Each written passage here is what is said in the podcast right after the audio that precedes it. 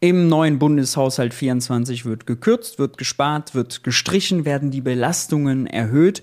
Regiert die Ampel damit auch auf Kosten der Jugend? Das war zuletzt Thema in einer Phoenix-Runde, wo die jungen Wilden, drei Vorsitzende, ein Stellvertreter von den Jugendorganisationen von CDU, FDP, SPD und Grüne zu Gast waren. Und das war sehr sehenswert, wie der Nachwuchs sich so positioniert.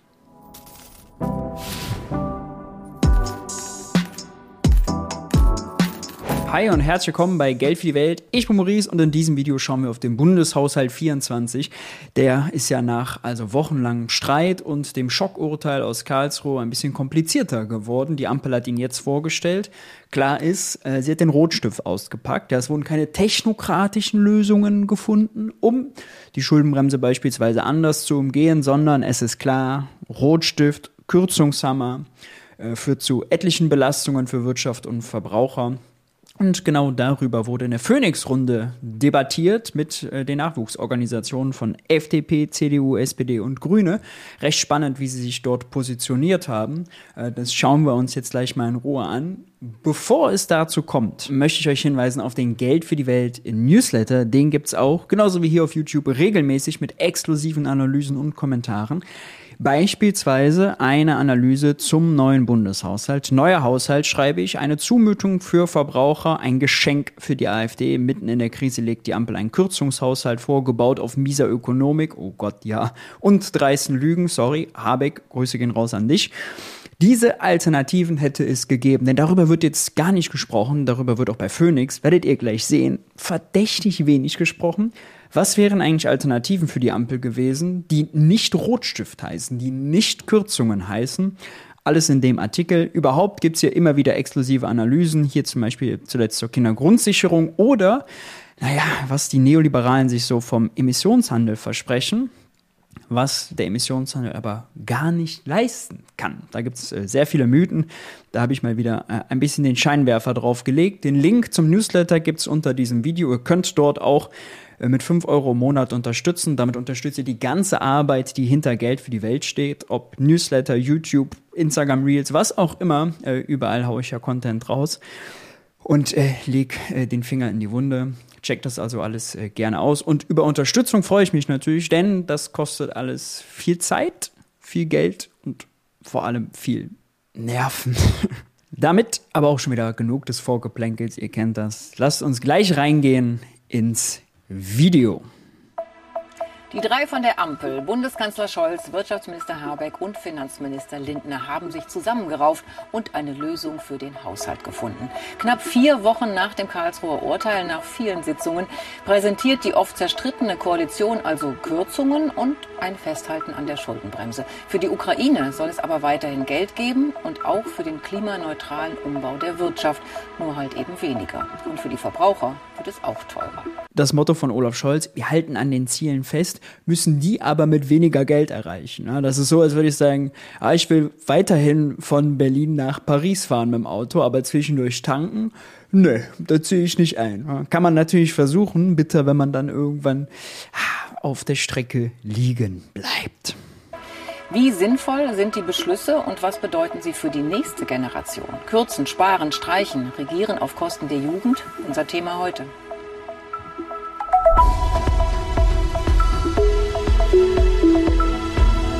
Phoenix-Runde.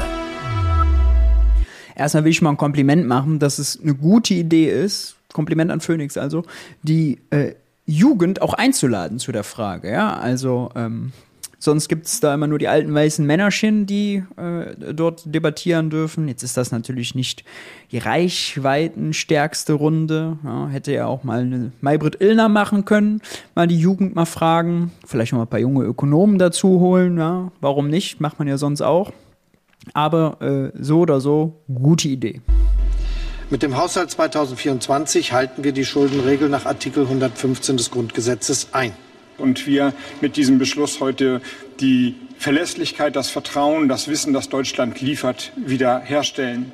Diese Koalition ist handlungs- und einigungsfähig, auch bei sehr schwierigen Aufgaben.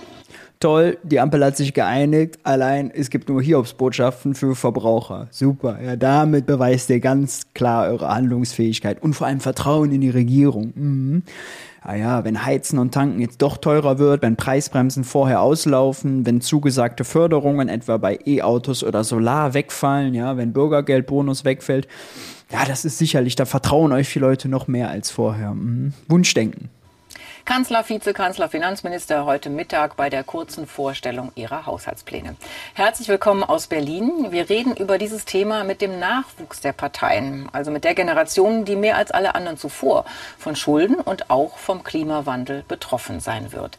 Ich freue Das wird die ganze Sendung sich durchziehen, dass natürlich die Frage, betreffen eigentlich, belasten Staatsschulden die künftige Generation gar keine offene Frage mehr ist, sondern schon geklärt ist. Ja, die Frage ist nur, wie stark. Das schon mal vorneweg bitter. Es wird nicht offen herangegangen, ist das überhaupt eine Belastung? Ja. Wir kommen gleich dazu. Ich freue mich sehr, vier Vertreter hier zu begrüßen. Für die Jusos begrüße ich den stellvertretenden Bundesvorsitzenden Birkan Görer.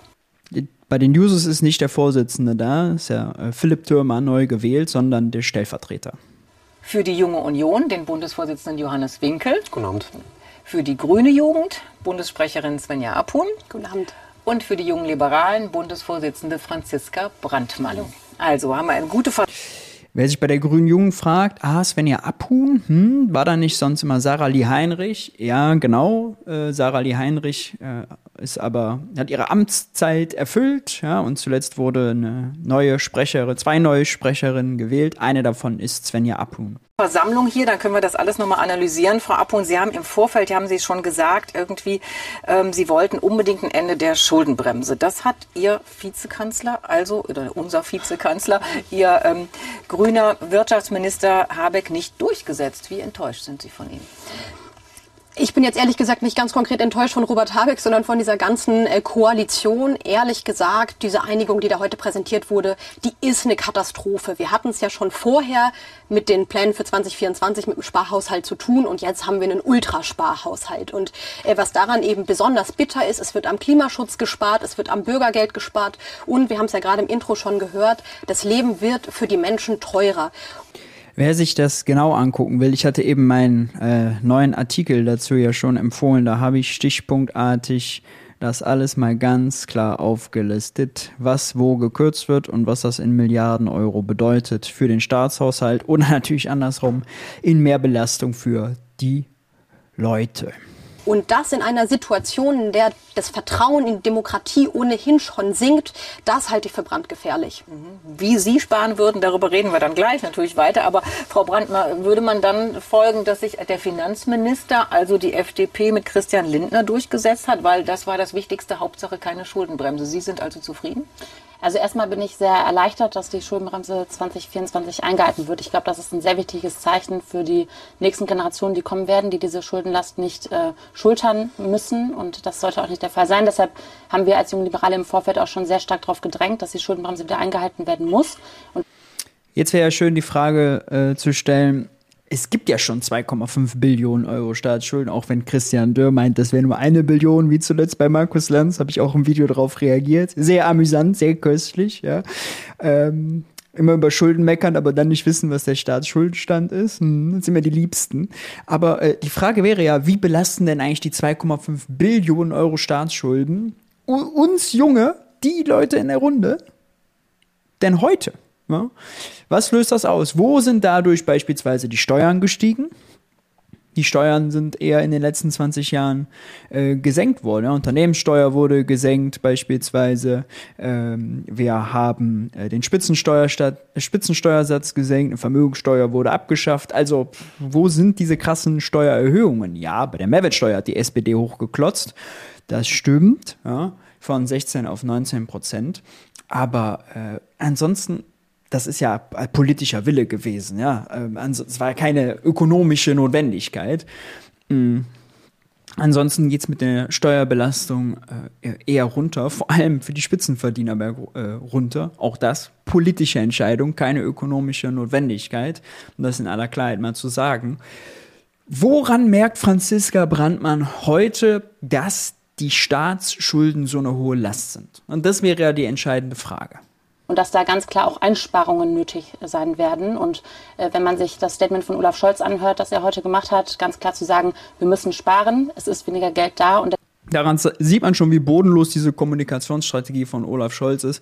Dass Franziska Brandmann von den jungen Liberalen von der FDP Olaf Scholz als Kronzeugen zitiert. Ja, wenn der Kanzler sagt, Spar Einsparungen sind nötig, schaut her, dann haben wir natürlich ganz recht gehabt. Deshalb müssen wir das smart ausgeben. Dann habe ich da äh, ja, Erleichterung erstmal gespürt. Aber natürlich, klar, sind das natürlich harte Verhandlungen im Hintergrund gewesen. Äh, ich habe zur Kenntnis genommen, dass sowohl die Jusos als auch die Grüne Jugend dann im Nachgang gesagt haben, Christian Lindner hat sich massiv durchgesetzt. Ich nehme das jetzt einfach mal so hin und sage äh, danke für das Kompliment. Aber trotzdem. Ja, das ist auf jeden Fall so. Man fragt sich, was weiß Christian Lindner über Olaf Scholz oder über Robert Habeck? Das Lindner all seine Wünsche durchbekommt, aber Robert Habeck seine Wünsche immer verwehrt bekommt, immer schön direkt vom Tisch gewischt bekommt. Dann waren das natürlich sehr harte Verhandlungen und wir müssen natürlich jetzt auch im Nachhinein gucken, sind einige Sachen ähm, formuliert worden, bei denen man sagt, man möchte sparen in Zukunft und das muss natürlich auch umgesetzt werden, gerade zum Beispiel von Arbeitsminister Hubertus Heil. Äh, ich glaube, da geht man auch in so eine Art Bringschuld jetzt und das muss dann entsprechend jetzt auch kommen. Okay, schauen wir darauf gleich auch noch ausführlich. Also hat Olaf Scholz Gemeint sind Kürzungen beim Bürgergeldbonus, also eigentlich das Zuckerbrot, was man ein bisschen als Kontrast zu, den, zu der Peitsche, zu den Sanktionen eingeführt hat. Das, was eigentlich die Abkehr von Hartz IV hin zum Bürgergeld sein sollte. Nämlich, wenn jemand eine Weiterbildung macht, das auch zu belohnen mit 75 Euro Bonus im Monat, ja, Sprachkurse etc. Wenn man das abschafft, dann heißt das nur, und Sanktionen gleichzeitig verschärft, dann heißt das wieder zurück zum Hartz-IV-Regime, knechten, sanktionieren. Vor allem ist das natürlich bitter, weil die Arbeitslosenzahlen gerade steigen. Also die Arbeitslosen haben es schwerer, einen Job zu finden, aber äh, der Bürgergeldbezug, ne, der wird schwerer gemacht, der wird unerträglicher gemacht, Arbeitslosigkeit wird schmerzhafter gemacht. Und das ist natürlich eine miese Kombination. Ne? Da weiß man, ist in der Forschung völlig klar, das erhöht mentalen Druck, mentalen Stress, erzeugt mehr psychische Krankheiten, äh, Depressionen, Angststörungen und und ist alles also bestens erforscht. Ja? Ähm, darüber sollte man mal auch sprechen, was diese Entscheidung jetzt eigentlich wieder bedeutet für die ganzen Leute, die arbeiten wollen, aber eben keinen Job finden und da jetzt wieder drangsaliert werden ist jetzt äh, wirklich Führung bewiesen, heute zwischen diesen zwei Streithähnen, FDP und Grünen, wo es ja gerade um die Schuldenbremse geht. Hat sich da die SPD durchgesetzt? Ähm, das ist eine gute grundsätzliche Frage, die wir auch in dieser Koalition mehrmals äh, gestellt bekommen haben. Ich würde sagen, grundsätzlich gilt natürlich, dass wir als SPD, insbesondere deshalb dadurch, dass äh, meine Partei eben auch die äh, stärkste Partei ist, die auch die Kanzler stellt, ähm, schon in einer besonderen Rolle ist. Nur müssen wir als Jusos auch sagen, sind wir mehr als unzufrieden damit, dass wir diese Rolle der Moderation immer öfter einnehmen müssen. Es gibt äh, viele gemeinsame Punkte, die diese Koalition äh, für sich vorgenommen hat, viele gute Projekte. Diese Projekte sollte es jetzt auch mal in Tatsachen geben. Und ähm, mich wundert es deshalb auch ein wenig, wenn wir darüber sprechen, dass wir eben eine Fortschrittskoalition sein wollen, viele gute Projekte voranbringen wollen, ähm, aber man sich trotzdem über die Einhaltung der Schuldenbremse freut, auch darüber, dass weitere Einsparungen kommen werden. Mhm. Ähm, Was wäre denn Ihr Punkt bei der Schuldenbremse? Richtig so oder? Dass sie eingehalten Nein, wird? Wir als Jusos vertreten ähm, bereits seit vielen Jahren, dass äh, die Schuldenbremse mindestens für das Jahr 2024 ausgesetzt werden muss. Perspektivisch muss sie abgeschafft werden und ich freue mich auch darüber, dass die SPD jetzt mit ihrem Bundesparteitag auch dieselbe Beschlussfassung hat. Ja, das ist natürlich das Absurde. Ja. Auf dem SPD-Parteitag, oh, was wurde da nicht noch alles? Steuergerechtigkeit, ja, und Schuldenbremse reformieren, Konjunkturkomponente einführen und, und, und. Wurde da groß getönt. Eine Woche später, Olaf Scholz, ja, Lars Klingbeil als SPD-Chef, der auch noch sich hat wieder wählen lassen mit großer Ankündigung, die Schuldenbremse ist ein Wohlstandsrisiko. Ja, präsentieren ganz stolz, dass sie Schuldenbremse einhalten. Und es ist ja so absurd, ja, 24, wenn es keine Notlage ist, dass noch immer Krieg ist, dass wir das zwölfte Sanktionspaket haben äh, gegenüber Russland, dass äh, 8 Milliarden Euro an Hilfen an die Ukraine fließen aus dem normalen Haushalt für Waffen und Finanzhilfen, dass 6 Milliarden äh, aufgebracht werden für die Unterbringung, Unterstützung ukrainischer äh, Geflüchteter, was ja völlig richtig ist. Aber dass wir Geld ausgeben müssen für äh, LNG-Tanker, die wir äh, ja nur mieten oder leasen müssen, weil, naja, das russische Gas weggefallen ist. Ja? Dass wir Geld ausgeben müssen, damit die Gasspeicher voller sind. Das kommt man schnell auf 20 Milliarden, die allein wegen des Krieges ausgegeben werden müssen. Wenn das keine Notlage ist, wenn man das aus dem normalen Haushalt berappen will, sorry, das ist einfach Realitätsverlust, das ist Realitätsverweigerung. Aber dann hat der Kanzler sich ja eigentlich dann nicht durchgesetzt, ne? Das ist eben eine Auslegungsfrage. Ähm, Moja, sag doch einfach nein. Ich, würde, ich würde sagen, im Hinblick äh, darauf, dass es eine Einigung geben sollte für das kommende Haushaltsjahr, Oh Gott. Ja, toll. Es gibt eine Einigung, die ist aber scheiße. hat er sich durchgesetzt, weil es nicht danach aussah. Ähm, aber im Hinblick darauf, was es ähm, zu erreichen gegeben hätte, würde ich sagen, gab es noch viel mehr zu holen. Herr Winkel, Sie sehen, die Ampel, die oft gestritten hat, die steht aber nun mal noch. Dabei haben äh, Christian Linnemann als Generalsekretär und auch der CDU-Vorsitzende Merz ja schon gesagt, Christian Linnemann, wer ist das denn? Äh, kann man schon mal leicht verwechseln, ne?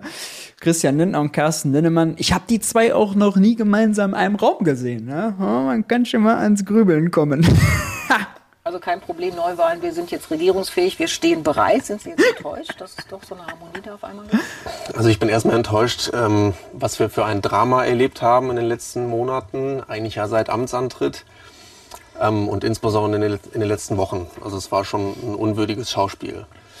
Und ähm, insofern bin ich nicht enttäuscht, ähm, sozusagen jetzt konkret, sondern generell. Und jetzt konkret zu diesem heutigen Morgen oder heutigen Mittag, zu den Ergebnissen. Also ich dachte eigentlich, dass jetzt gespart wird. Ähm, dass gespart werden soll. 17 so, und Milliarden. jetzt wird, genau, und jetzt wird vor allen Dingen belastet. Also es gibt zwei neue Steuern.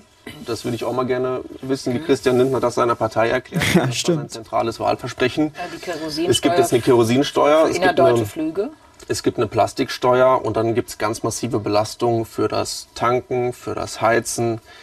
Ähm, und Stimmt. insofern ist das, ist das keine gute Einigung, weil eben nicht gespart wurde, obwohl es viele Möglichkeiten gegeben hätte, sondern vor allen Dingen belastet wird. Und das ist ähm, ja ein schlechtes Zeichen Hat natürlich recht, ja, auch da die FDP zu stellen, die permanent getönt hat, mit uns wird es keine Steuererhöhungen geben. Jetzt gibt es sogar zwei neue Steuern und natürlich Steuersatzerhöhungen. Ja, Mehrwertsteuer auf Gas, auf Fernwärme, auf Speisen in der Gastro geht von 7 auf 19 Prozent hoch. Jetzt kann man sich natürlich hinsetzen und sagen, das ist ja gar keine Steuersatzerhöhung, denn das ist ja nur eine Rücknahme einer Steuersatzsenkung. Und da sage ich euch, Leute, da haben die Verbraucher Leute draußen, ja, interessieren die sich gar nicht für, ob das eine Senkung ist, die zurückgenommen wird oder eine Erhöhung. Fakt ist, es wird teurer und das hat Christian Lindner eigentlich versprochen, dass das nicht so wird. Im Fall der Mehrwertsteuer in der Gastro hat Olaf Scholz noch ganz konkret in der ARD-Wahlkampfarena das auch versprochen.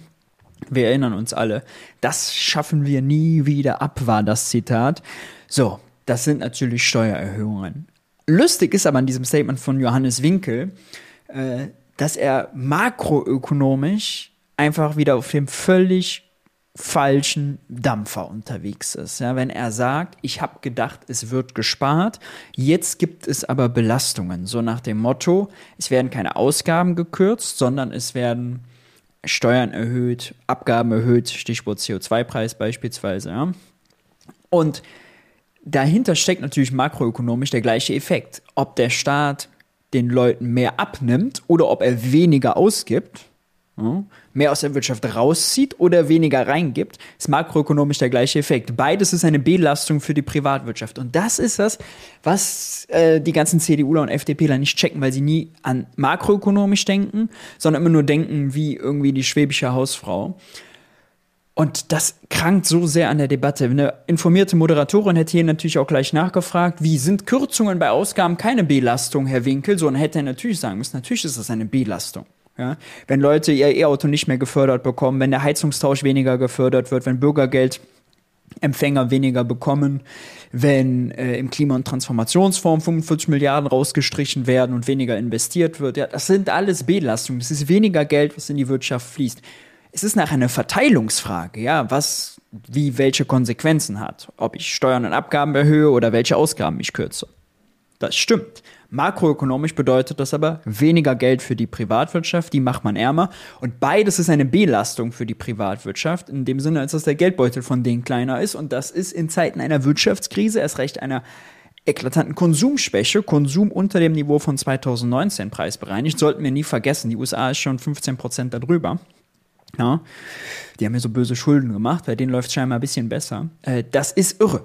Das ist ökonomischer Wahnsinn. In der Krise zu kürzen ist ökonomischer Wahnsinn für die Bevölkerung. Es wird belastet unter ökologischen Gesichtspunkten, also Kerosinsteuer für innerdeutsche Flüge ist ja, das war ja immer auch ein Thema für, für die Grünen, dass man gesagt hat, man will diese innerdeutschen Flüge nicht. Und auch äh, Benzin und Diesel wird teurer. Das finden Sie gut dann? Ehrlich gesagt, ich mache mir auch große Sorgen. Ich halte diesen Weg jetzt aktuell vor allem die CO2-Steuer deutlich zu erhöhen, aber nicht gleichzeitig ein Klimageld einzuführen, was ja auch ein Versprechen dieser Koalition war. Ich halte das für den absolut falschen Weg, weil meine Sorge ist, dass genau dadurch Mehrheiten für Klimaschutz wegbrechen werden. Sehr based, sehr stabiler Punkt. Ja. Das ist sehr sehr richtig und wichtig zu betonen, gerade als Grünen, das sollten die jetzt extrem stark machen, ja. Dieses, wir haben jetzt nur ökologische Belastungen für die Leute. Haben aber ein Klimageld versprochen, was nicht kommt, was jetzt natürlich schon dreimal nicht kommt, wenn aus dem Klimafonds 45 Milliarden rausgestrichen werden. Der war vorher schon überbucht. Ja, war das Klimageld schon vorher für 26 angekündigt, was bequem ist für die Ampel, weil sie dann nicht mehr selber regiert. Aber jetzt, ja, kommt es schon dreimal nicht, natürlich, wenn da noch weniger Kohle drin ist. Das heißt, man belastet, ohne den Leuten etwas zu geben. Und das geht so nicht. Das verspielt Mehrheiten für Klimaschutz. Das lässt bei der AfD die Korken knallen, die dann wieder sagen können, ha, schaut her, Klimaschutz ist einfach teuer, die machen euch ärmer und äh, die versprechen euch, ihr kriegt zwar Geld zurück, aber das kommt nie. Und das ist natürlich ein Eigentor, ja, beziehungsweise ein Geschenk für die AfD, die das dann äh, skandalisiert und für sich nutzt. Leider. Ja, das ist wirklich bitter. Außerdem muss man beim CO2-Preis nochmal sagen. Also, als 2019 die GroKo das eingeführt hat. Ja, da äh, hat selbst Ottmar Edenhofer vom äh, Institut für Klimafolgenforschung erst 2030 einen CO2-Preis von 130 Euro gefordert und für optimal gehalten. Ja, damals waren aber die Spritpreise, die Heizpreise Gaspreise deutlich niedriger als heute. Jetzt sind die Marktpreise von Öl, Gas und so weiter gestiegen. Und damit sind die heute quasi schon so hoch, als hätten wir einen CO2-Preis von 130 Euro. Und das wird in der ganzen Debatte häufig vergessen. Auf dem Preisniveau von damals, man das als Ausgangspunkt nimmt und da 130 Euro draufhaut, CO2-Preis pro Tonne CO2, äh, dann landet man bei den Marktpreisen, die wir heute haben. Jetzt immer noch weiter die Preisschraube zu drehen, ja, obwohl die schon so weit sind, wie selbst Ottmar Edenhofer, ja, Klimaforscher, erst für 2030 gefordert hat, ist wirklich also Realitätsverweigerung. Es ist einfach, einfach immer weiter an der Preisschraube drehen. Und wo ist denn die Lenkungswirkung? Wo ist die Lenkungswirkung? Lenkungswirkung kann es nicht geben, wenn Wärmepumpen keine Alternative sind für viele, weil es sie erstens noch nicht genug gibt, weil sie noch zu teuer sind, weil es die Handwerker dafür nicht gibt, wenn äh, der Bus- und Bahnverkehr unzuverlässig ist, wenn es nicht ausgebaut ist, dann kann können hohe Preise nicht wirken. Ja, das ist das schlimmste aller liberalen Argumente, immer zu sagen, wenn nur der Preis hoch ist, dann gibt es eine Lenkungswirkung. Nein, die gibt es nicht garantiert. Lenkungswirkung gibt es erst,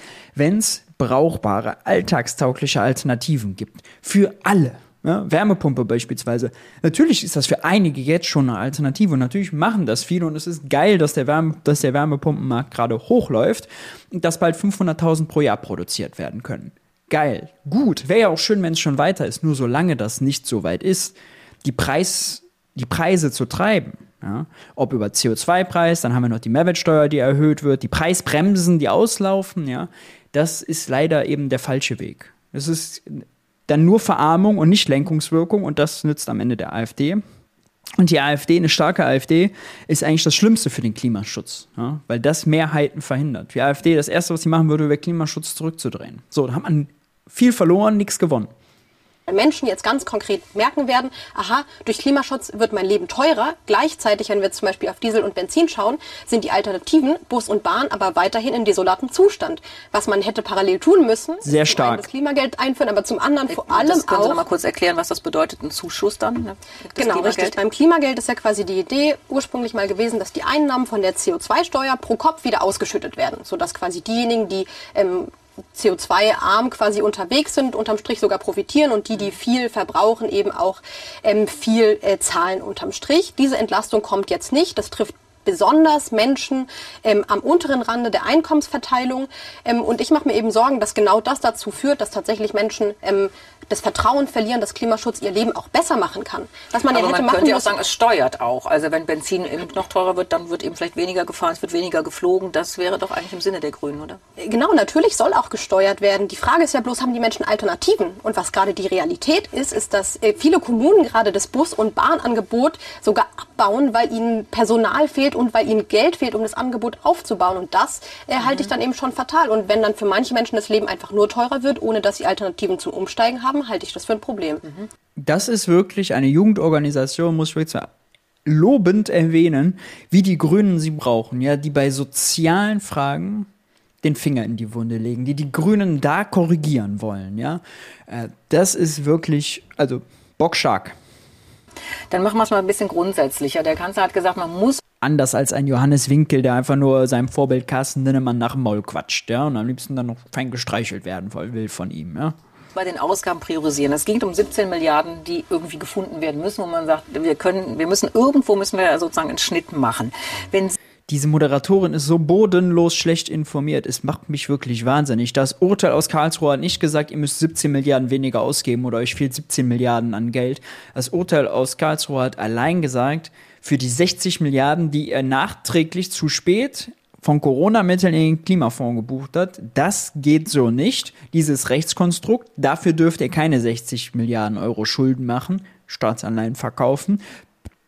Ihr müsst euch ein anderes Rechtskonstrukt suchen. Da gibt es tausend andere Wege. Das heißt nicht, das wird so oft falsch interpretiert, das sagt auch Lindner oder sein Staatssekretär Florian Tonka immer, dass Karlsruhe hat nicht geurteilt, dass die Ampel kürzen muss. Ist einfach falsch und es war auch richtig bitter. Ich weiß nicht, ob ihr äh, das mitbekommen hat. Denn Robert Habeck hat die Kürzungen zuletzt verteidigt als einzig denkbare Alternative. Das ist genau dieses neoliberale Tina-Narrativ. There is no alternative. Habeck spricht wie äh, Margaret Thatcher, die neoliberale Ikone und Vordenkerin und Einführer wirklich bitter, bitter, bitter. Und eine dreiste Lüge. Es hätte Alternativen gegeben.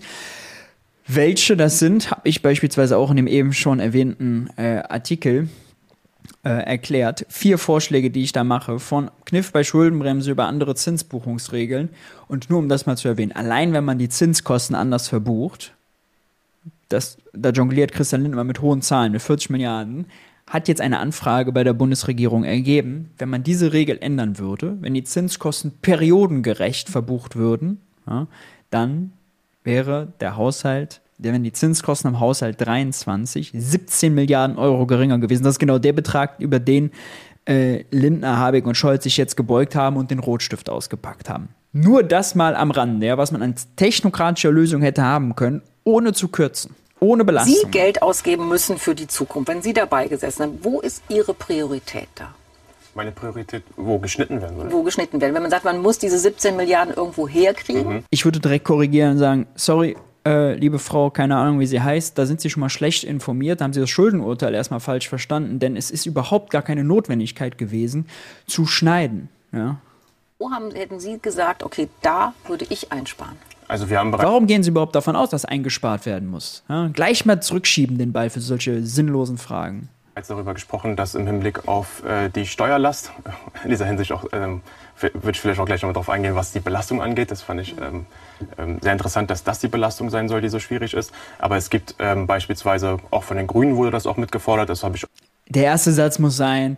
Außerdem, es ist irre, in eine Krise hineinzusparen. Am gleichen Tag, als Scholz, Habeck und Lindner das Haushalt verkündet haben, gab es eine neue Prognose vom IW, dass die Wirtschaft nächstes Jahr um 0,5 Prozent schrumpft. In eine schrumpfende Wirtschaft hineinzukürzen, ist ökonomischer Wahnsinn auch mit unterstützen wollen.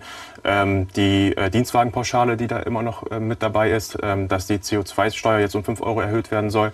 Dienstwagenpauschale zu sagen, ist äh, übrigens, also hilft gar nicht, ist ein absolutes Loser-Argument.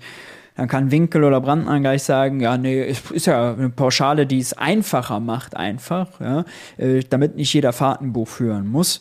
Also das Argument so zu bringen, Dienstwagenprivileg äh, oder Pauschale abzuschaffen, absolutes Loser-Argument. Jeder hasst Fahrtenbücher, das können die dann einfach als Alternative bringen und so, und dann verliert man. Das äh, können wir auch nur schwer erklären, wenn wieder eben mittlere und äh, niedrige Einkommen wieder stärker belastet werden.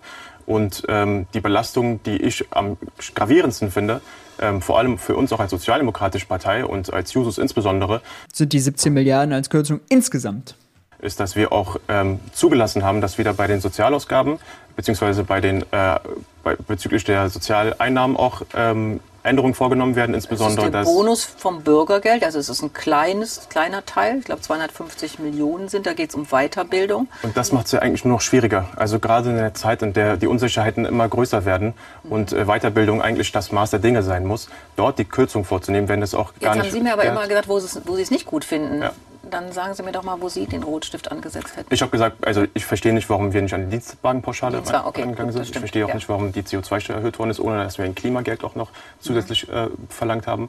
Und ähm, ja gut, wenn man einsparen will und dann CO2-Preis erhöht und das mit Klimageld wieder ausschüttet, dann ist das rechte Tasche, linke Tasche, da kann man nichts bei sparen. Insbesondere gilt auch bei Sozialausgaben, dass es viel mehr Unterstützung braucht. Mhm. Wie können, also ich hätte mir von den Users gewöhnt, sich da hinzusetzen, knallhart den makroökonomischen Kurs zu fahren und sagen, das ist irre für die Wirtschaft. Ja, warum macht man das nicht in einem Satz? Ja, stattdessen sich auf diese Erbsenzähler-Debatten einzulassen und dann mit Dienstwagenpauschal, da kann man nur verlieren. Das sind absolute Loser-Argumente. Etwa beispielsweise ein Mindestlohn von 15 Euro. Frau Brandmann, ist das richtig, dass man sagt, ähm, den Dienstwagen hätte man doch vielleicht auch noch sagen können, das machen wir jetzt auch noch mit. Also wenn Sie das hören, wo würden Sie, wo, wo würden Sie Ihre Prioritäten setzen? Also ich glaube, man muss erstmal ganz klar sagen, es gibt hier ähm, die Jusos und die Grüne Jugend, die beide sagen, man muss eigentlich nicht sparen, weil am Ende kann man einfach die Schulden bremsen. Wie bitter, dass Franziska Brandmann das Argument für die machen muss.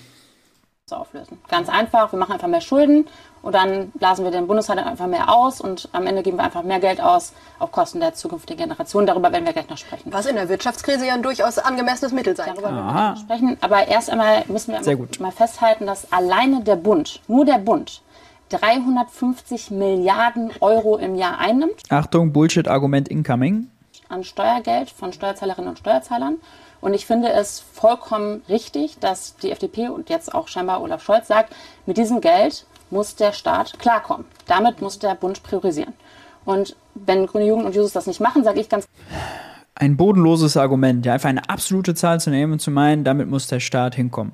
Ja. Dazu kommt, dass das ja per se sagt, ein Staat kann fiskalpolitisch gar nicht auf äh, die Konjunktur einwirken. Ja, weil man sagt, die dürfen keine Schulden machen, dürfen nur so viel ausgeben, wie sie einnehmen was ja tatsächlich schwarze Null sogar wäre, nicht mal Schuldenbremse, also noch härter. Wie soll der Staat dann gegenhalten in der Konjunkturkrise? Geht ja gar nicht. Äh, ist völlig absurd. Das negiert komplett die Rolle, die wirtschaftspolitische Rolle, die ein Staat nun mal hat. Es ist wirklich makroökonomisch sechs Sätzen. Es ist bitter. Mit so einer Partei ist eigentlich kein Staat zu führen, äh, die sowas denkt. Und weitergedacht bedeutete das natürlich, wenn sie das sagt, da muss sie ja auch gegen diese 100 Milliarden für die Bundeswehr beispielsweise sein an Sondervermögen. Ist sie das? Ich glaube nein. Ganz klar, wo ich sparen würde. Wenn man sich den Bundeshaushalt anguckt, dann ist ein Drittel des Bundeshaushalts Arbeit und Soziales und davon über 74 Prozent die Rente. Äh, und da haben wir Sachen wie zum Beispiel die Rente mit 63, wo Andrea Nahles, die das eingeführt hat als SPD-Ministerin, inzwischen selber sagt, das war ein fataler Fehler. Uns fehlen diese Fachkräfte am Arbeitsmarkt und das ist einfach, es kostet drei Milliarden Euro im Monat. Äh, und zum Beispiel Mütterrente. Und das waren zwei Wahlkampfversprechen der Union, zum Beispiel im Wahlkampf. Mütterrente, ja das, das zeigt für mich ganz klar, warum wir die äh, Schuldenbremse brauchen. Nämlich, weil Politikerinnen und Politiker sonst immer diese Situation haben, in der sie sagen, ich mache einfach ein paar Wahlkampfgeschenke. Rente mit 63, ja, das klingt immer so, oh, da sind jetzt Leute, die, die legen sich ziemlich früh auf die faule Haut. Ne? Nee, das sind Leute, die haben richtig hart malocht. Dachdecker beispielsweise, Handwerker, Pfleger, ja, die haben sich 45 Jahre lang mal kaputt malocht und eingezahlt äh, und dürfen nach diesen 45 Jahren dann eben abschlagsfrei auch schon mit 63 in Rente. Dazu behaupten, äh, diese ganzen Mittel könnte man sparen, ja, ist, es ist einfach also Unsinn. Ist wirklich Quatsch und ist wirklich auch, also arbeitnehmerfeindlich, feindlich äh, vor der Lebensleistung, die die Leute da erbracht haben, dass das jemand sagt, der damit, weiß nicht, Anfang 30 vielleicht äh, sitzt und nur blöd quatschen kann äh, in der Phoenix-Runde, ja, makroökonomischen Dünnschiss dort erzählt. Es ist wirklich so eine Verachtung für Malocha. Denke, auf Kosten der zukünftigen, zukünftigen Generation und dann werde ich ja wiedergewählt und dann kümmere ich mich um den Bundeshaushalt. ich würde gerne Davon müssen wir wieder weg und deshalb sage ich Auch das ist so ein Mythos, ne? Die Politiker würden Wahlgeschenke machen. Wo sind denn die ganzen Wahlgeschenke vor jeder Wahl? Ja, ich sehe sie nicht. Wo sind denn dann die Schulden, die dann äh, immer ku- kurz vorm Wahljahr gemacht werden? Ja, äh, wo sind die? Ich, ich sehe die wirklich nicht. Ja, das ist ein absoluter Mythos. Die gibt's nicht. ganz klar, Rente mit 63 muss weg. Okay, also Herr Winkel, was ist Ihr Punkt? Wo sagen Sie, äh, Sie sagen ja auch Schuldenbremse auf keinen Fall aufheben, also auch keine Investition in irgendwie klimafreundliche In- Industrie oder Nee, zumindest überhaupt weniger? nicht. Überhaupt Mhm. nicht. Aber das Okay. Geld für Investitionen ist ja da.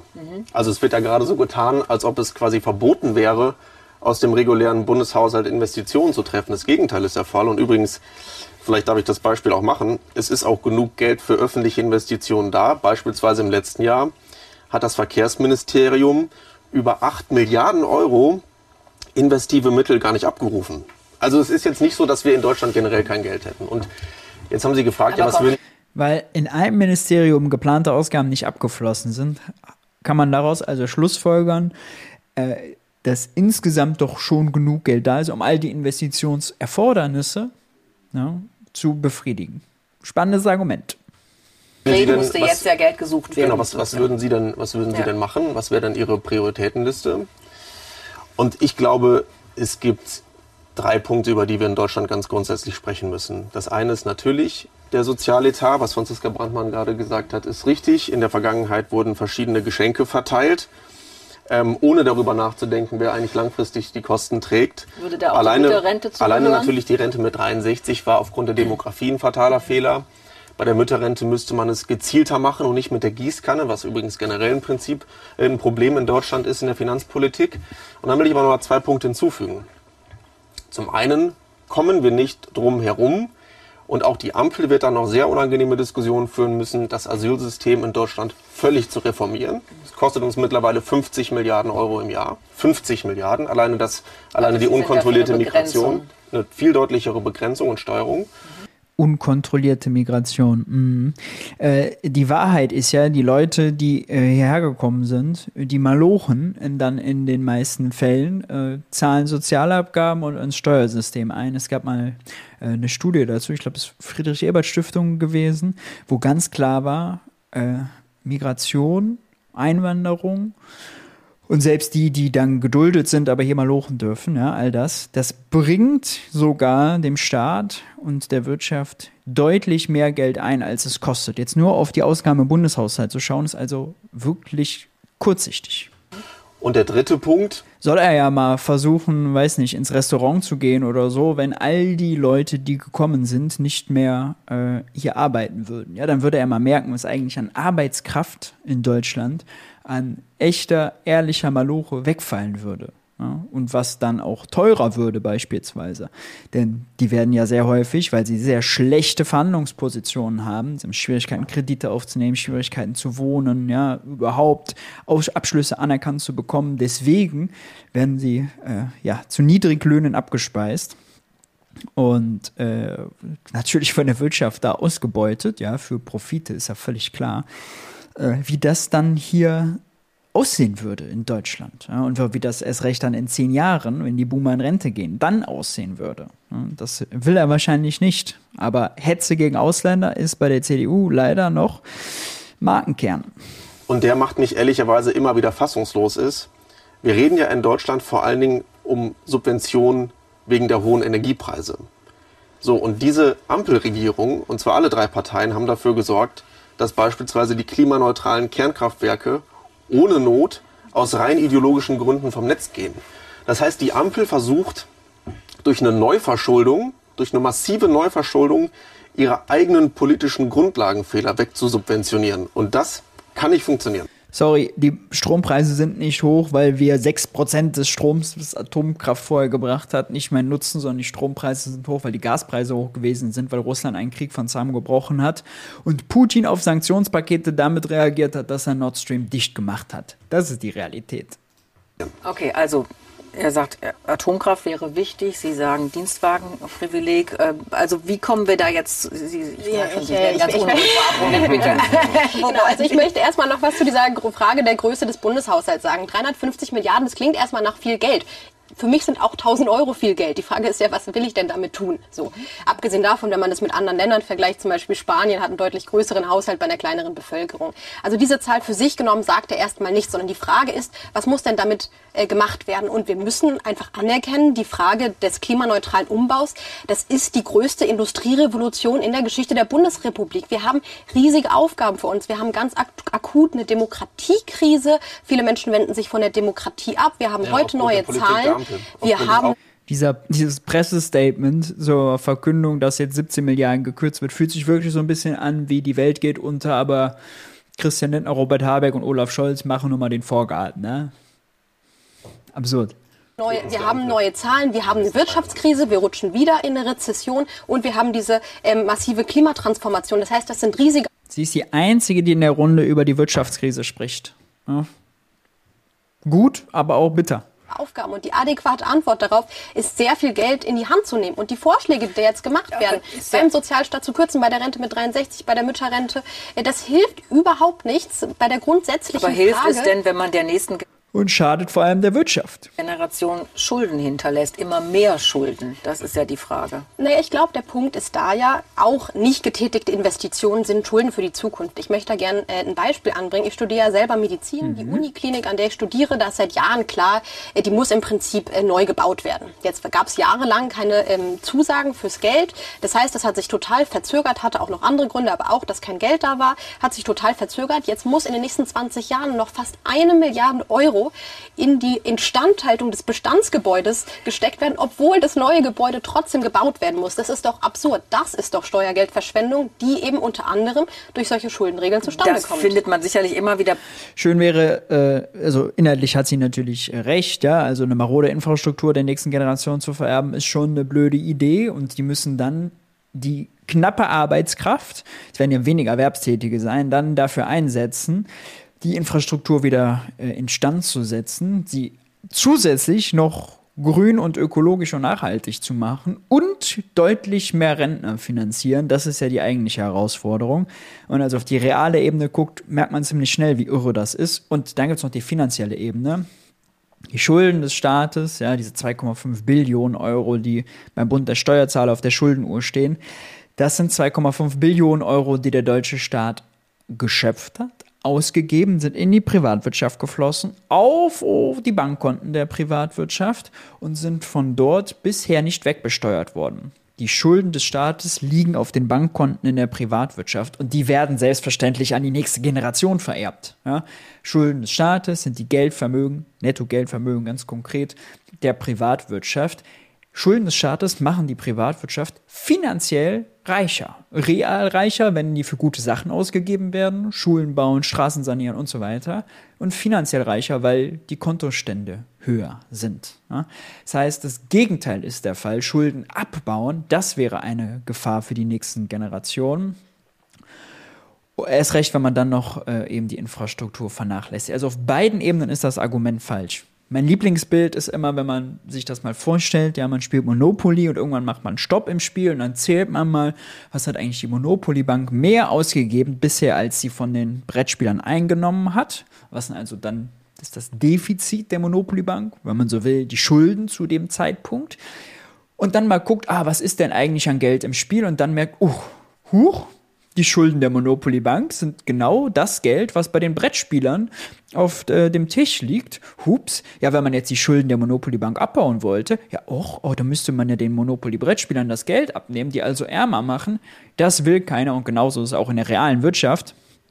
Ähm, da ist uns der Blick leider ein bisschen verkleistert, weil wir leider unser zweistufiges Geldsystem nicht checken.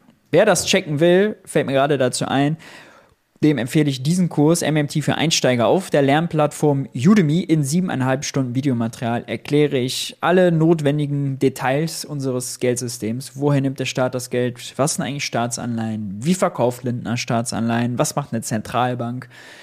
Wie genau funktioniert unser Steuersystem? All das gibt es über Weihnachten mit dem einfallsreichen Code Weihnachten Link dazu ist auch unter, unter dem Video in der Beschreibung. Für 12,99 Euro kann man sogar verschenken, wenn man will. Äh, oder eben sich selbst nur einen Gefallen tun. Auch mal okay. Aber äh, da lernt man quasi all das, warum wir Schulden völlig zu Unrecht fürchten. 3400 Leute haben ihn schon gemacht. Es gibt fast 500 Bewertungen, 4,6 Sterne im Schnitt. Also äh, ganz so verkehrt scheint das Ganze ja nicht zu sein. Checkt das gerne aus. Beispiele, geht es nochmal etwas mehr ums Grundsätzliche. Was ist Generationen? Ich fände es auch toll, wenn es ums ganz Grundsätzliche gehen würde. Beispielsweise, wie funktioniert das eigentlich mit den Staatsanleihen, wenn wir das Urteil mal richtig wiedergeben würden und wie finanziert sich eigentlich ein Staat? Das wäre mal toll für so eine Runde vorher zu klären, bevor alle ihren Quatsch loswerden. Gerecht. Was, womit können Sie als junger Mensch, also was ist für Sie da wichtiger, wenn Sie in Ihre Zukunft schauen oder auch in die Zukunft dann Ihrer Kinder? Das ist eine sehr gute Frage, wo ich auch schon zu verspüren bekommen habe, dass die andere Seite dieses Tisches eine ganz andere Meinung hat. Das äh, verwundert mich jetzt auch kein bisschen. Ähm, aber ich muss sagen, also gerade im Hinblick auf diese Schuldenbremse haben wir die finanzpolitischen Erwägungen, die dafür sorgen, dazu sagen, es sollte ja schon ein Interesse dafür da sein, dass da ordentlich gehaushaltet wird. So. Das ist ein Prinzip, das gerne auch herangehalten werden kann, auch herangezogen werden kann. Wir haben auch kein Interesse daran, ständig ins Minus zu gehen.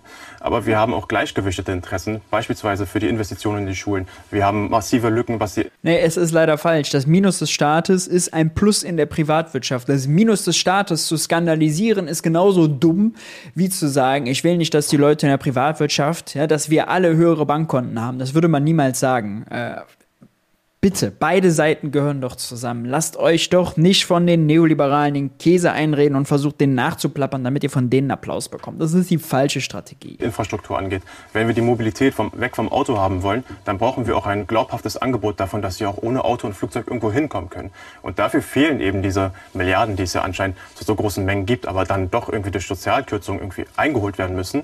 Und wenn wir diese Prinzipien also das nebeneinander... macht Ihnen keine Sorgen, dass Sie sagen, also mehr Schulden, weil Sie sagen, das wird eben investiert und ist deshalb nehmen Sie diesen, macht Ihnen das jetzt keine Angst, dass Sie dann zukünftig sich um noch mehr Schulden kümmern? Also diese Debatte ist bei uns äh, Jusos schon längst durch. Wir haben 2017 bereits einen Vorsitzenden Kevin Kühnert gehabt, der hat da auch schon gesagt, wir erben nicht nur irgendeinen Kontostand, wir erben auch eine Infrastruktur, wir erben auch die eine funktionierende Daseinsvorsorge. Und Trotzdem die hält aber das, jetzt ist er ja fast dran gewesen, ne? Wir erben auch einen positiven Kontostand, weil äh, der Staat mehr Geld ausgegeben hat, als er eingenommen hat, weil der Staat Schulden hat. Des, nur deswegen erbt die Privatwirtschaft als Ganzes einen positiven Kontostand. Ja, der ist schlecht verteilt, ziemlich viel bei Familie Quant und Klatten, ziemlich wenig bei ja, vielen Leuten, äh, zu vielen Leuten in diesem Land.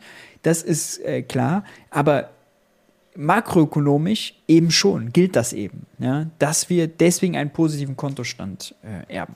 Hält der Bundeskanzler genauso. daran fest? Ich finde es erstmal spannend, dass die Jusos und dass die SPD äh, dafür ist, weg vom Auto zu kommen. Also wenn ihr euch mal vergegenwärtigt, wie viele Arbeitsplätze ähm, gerade von Menschen, die ursprünglich mal die rhetorisch fein, guter Move tatsächlich, das jetzt auch noch mit aufzubringen und nicht über die Schulden reden zu müssen, wo er weiß, dass er da nicht so stark ist, einfach jetzt daraus machen, SPD will weg vom Auto. Ja. Eingeborener Populist. Vor Jahren mal euer, eure Partei gewählt haben, in der Automobilbranche beschäftigt sind, dann sollten wir die, dann sollten wir die, dann sollten wir die Industrie behalten. Ich glaube, das ist auch keine so kluge Politik, ehrlicherweise. Ähm, aber ein ich anderer glaub, Punkt, auf drei Grad ich, ich will, zu steuern ist auch nicht so eine will, gute Politik. Ich will vielleicht noch mal, ich will vielleicht noch mal auf einen anderen Punkt ähm, hinaus.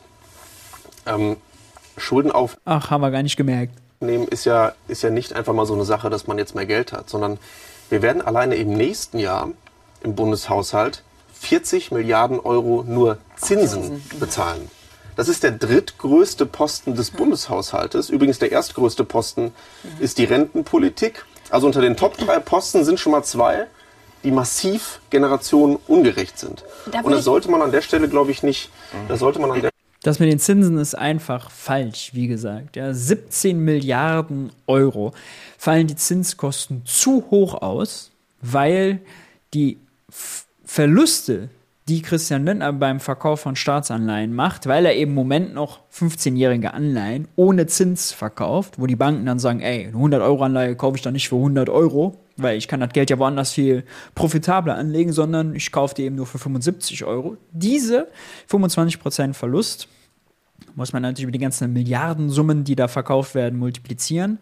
Äh, und die verbucht Christian Lindner alle in dem Jahr, wo äh, er die Staatsanleihen verkauft. Also jetzt 23 bisher. Statt, wenn er Anleihen mit höherem Zins verkauft hätte, hätte er jedes Jahr dann, weiß nicht, 1, 2, 3 Prozent, je nachdem, was er da anbietet, zahlen müssen und nicht die komplette Summe in einem Jahr. Deswegen sagen Bundesbank, Bundesrechnungshof, äh, EU-Kommission und der wissenschaftliche Beirat vom Finanzministerium, ändert doch diese Buchungsregel. Wenn ihr schon weiterhin äh, Anleihen ohne Zins verkauft, dann legt wenigstens die Zinskosten oder die Verluste aus dem Verkauf von Anleihen, die er da dann macht, um über die Laufzeit der Anleihen. Dann ist es äh, wenigstens so vernünftig und äh, transparent, machen auch alle anderen so. Wenn man das machen würde, also periodengerecht verbuchen, heißt das, wäre der Haushalt, wären die Zinskosten im Jahr 23 fucking 17 Milliarden Euro geringer. Also nix 40 Milliarden, ja, das ist ein Quatschwert. Eigentlich auch nur 37, sowieso schon aufgerundet, sondern nur 20 Milliarden. Huch, ja, ist das plötzlich gar nicht mehr so dramatisch der Stelle nicht einfach unter den Tisch fallen lassen. Die Zinslast wird schon wirklich brutal für unsere Generation. Okay, ja, Frau Brandmann, ich glaube, ich muss mich einmal einmischen. Vor allem diese Zinslast wird brutal für unsere Generation. Ja, warum ist die Zinslast denn so hoch? Die Zinslast ist so hoch, weil die EZB jetzt gerade den Leitzins angehoben hat. Nicht, weil die Schulden so hoch sind. Die Zinslast war bei Olaf Scholz äh, eben deutlich niedriger. Ja, er hat sogar auch mit diesen Buchungstricks teilweise Jahre gehabt, ähm, wo die Zinslast insgesamt nur 3 Milliarden war. Er hat Geld verdient, indem er Anleihen für 100 Euro die 100 Euro wert sind, für 110 Euro verkauft hat. Ja, weil eben Null- und Negativzinsen war.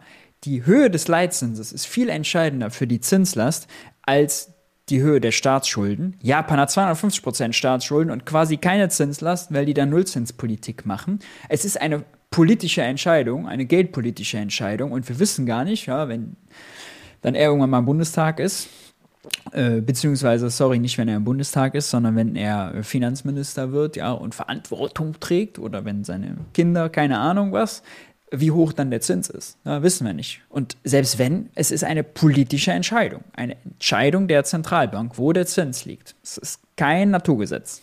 Also, äh, erst einmal möchte ich sagen, ich äh, teile das, was du gesagt hast, Johannes, zu den 40 Milliarden Euro. Es könnte ja sogar in Zukunft noch mehr werden, weil Zinsen können natürlich auch sogar noch mal immer steigen.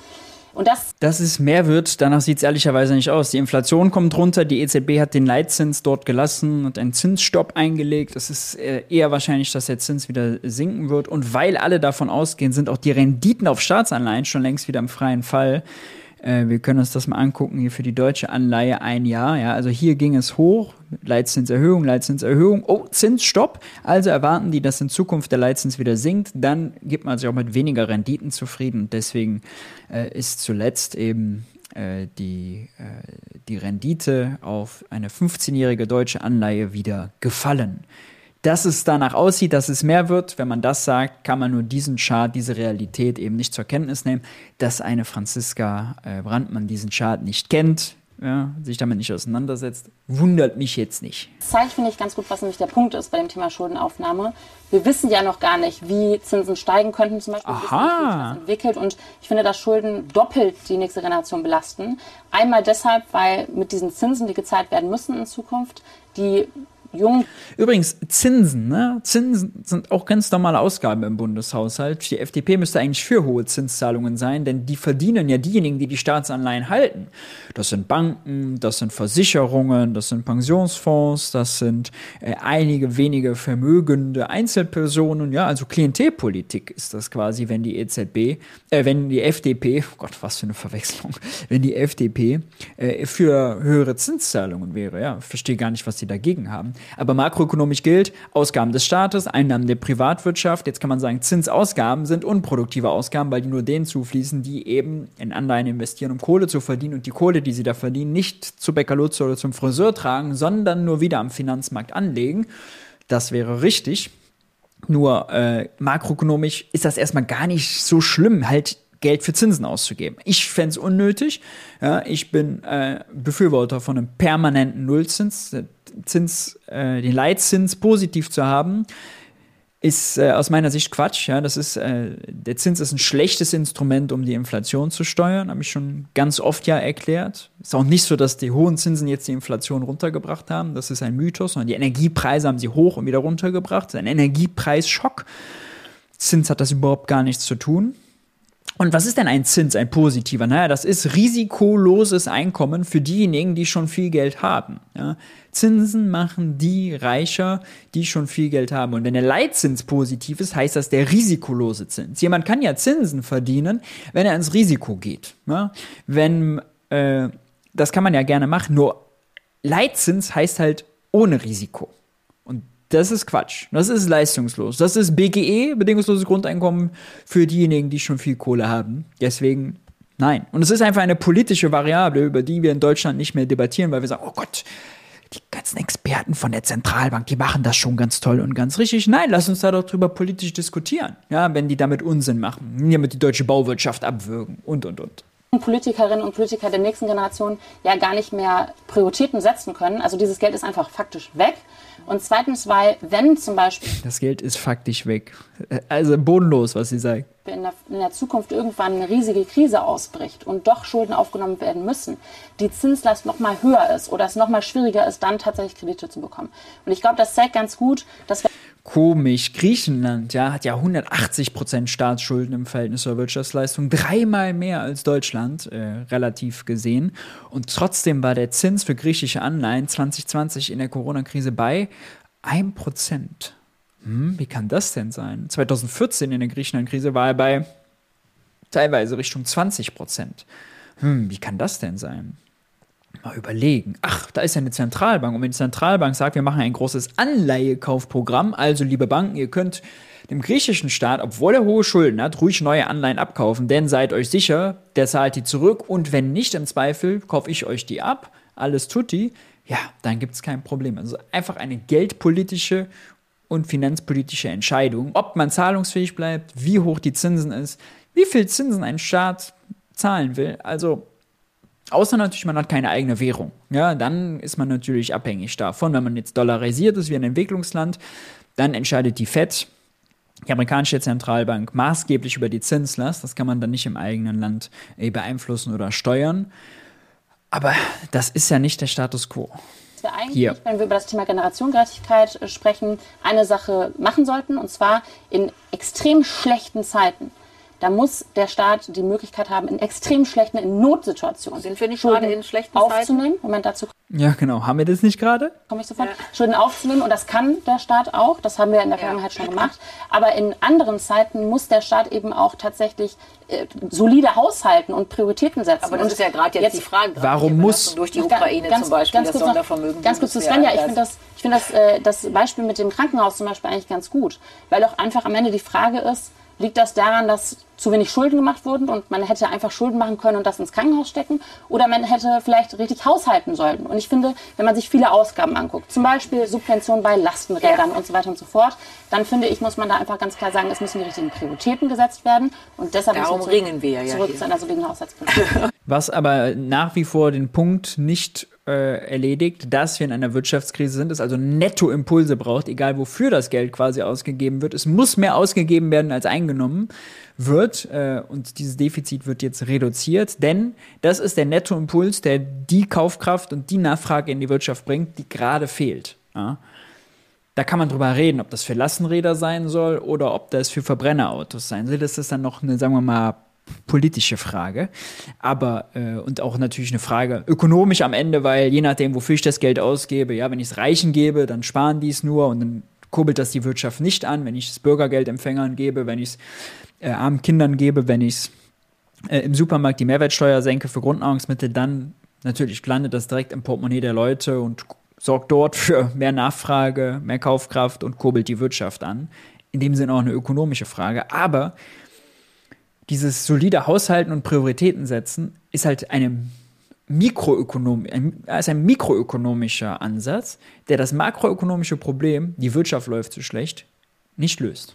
Okay. Da würde ich jetzt trotzdem gerne nochmal äh, auf zwei Punkte äh, eingehen. Genau, also zum einen diese Frage von Zinszahlung. Ne? Also es klingt mhm. natürlich auch erstmal nach wahnsinnig viel Geld, aber ich 10 finde... Prozent des Bundeshaushalts. Ja, das ist viel ja. Geld, richtig. Man muss sich trotzdem immer auch äh, Dinge Wenn man natürlich die periodengerechte Buchung abzieht, dann sind es nur noch 5% des Bundeshaushaltes. Am Kontext anschauen. Erstens muss man sagen, der Staat ist der Gewinner der Inflation. Man hat sich ein Stück weit durch die Entwertung äh, auch der Schulden wieder Spielräume erkauft sozusagen, auch wenn es in dem Fall nicht gewollt war. Äh, zweitens ähm, muss man sich ja vor allem anschauen, das ist quasi ökonomisch der entscheidende Parameter, äh, wie die Zinsbelastung im Vergleich zur Wirtschaftskraft und auch zu den Steuereinnahmen stehen. Und da stehen wir ehrlich gesagt historisch im Moment sehr gut da. Und drittens möchte ich auch sagen, die Höhe der Zinsen ist ja am Ende des Tages auch eine politische Entscheidung. Ich habe sowohl von CDU ja. als auch von ja. FDP immer wieder es ist gut, dass das der Leitzins, Leitzins jetzt steigt.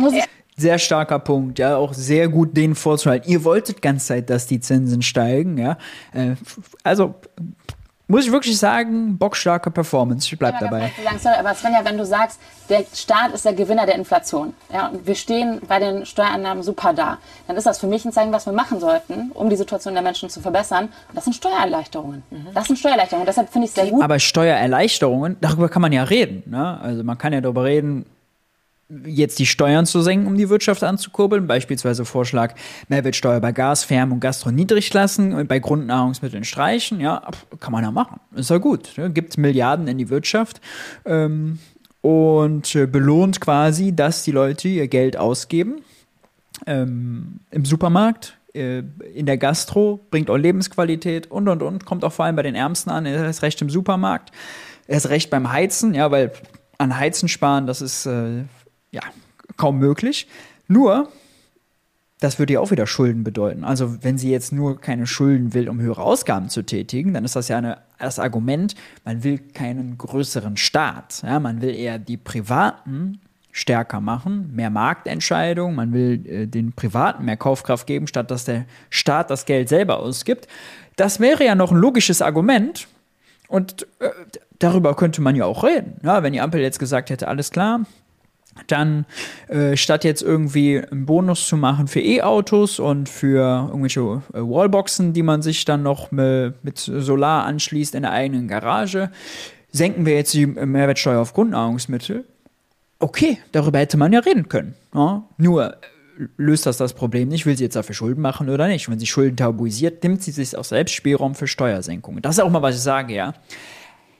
Ein Christian Lindner oder ein Robert Habeck die die MMT verstünden, würden komplett unterschiedliche Politik machen. Christian Lindner würde diverse Steuern senken und Robert Habeck würde sicherlich mehr Subventionen und Investitionen in Klimaschutz äh, und ökologischen Umbau der, äh, der, Wirtschaft fordern. Nur, das ist dann eben eine politische Differenz, dass wenn beide erstmal das Geldsystem in ihrer Gänze verstünden ja, und eben nicht dann meinen, es wäre die einzig denkbare Antwort zu kürzen, dass das die einzige Möglichkeit wäre, wäre ja schon viel gewonnen. Gut, das wird es ja erstmal nicht geben. Das in der Einigung steht 15 Milliarden zum 1.1. Ja. bei der Lohn- und Einkommensteuer. Und das finde ich wirklich einen guten Punkt. Den musste die FDP leider gegen SPD und Grüne durchsetzen. Gut, ihr habt einen Eindruck von der Runde bekommen. Äh, die geht jetzt äh, noch 23 Minuten länger. Den Link zum Original packe ich euch unten rein.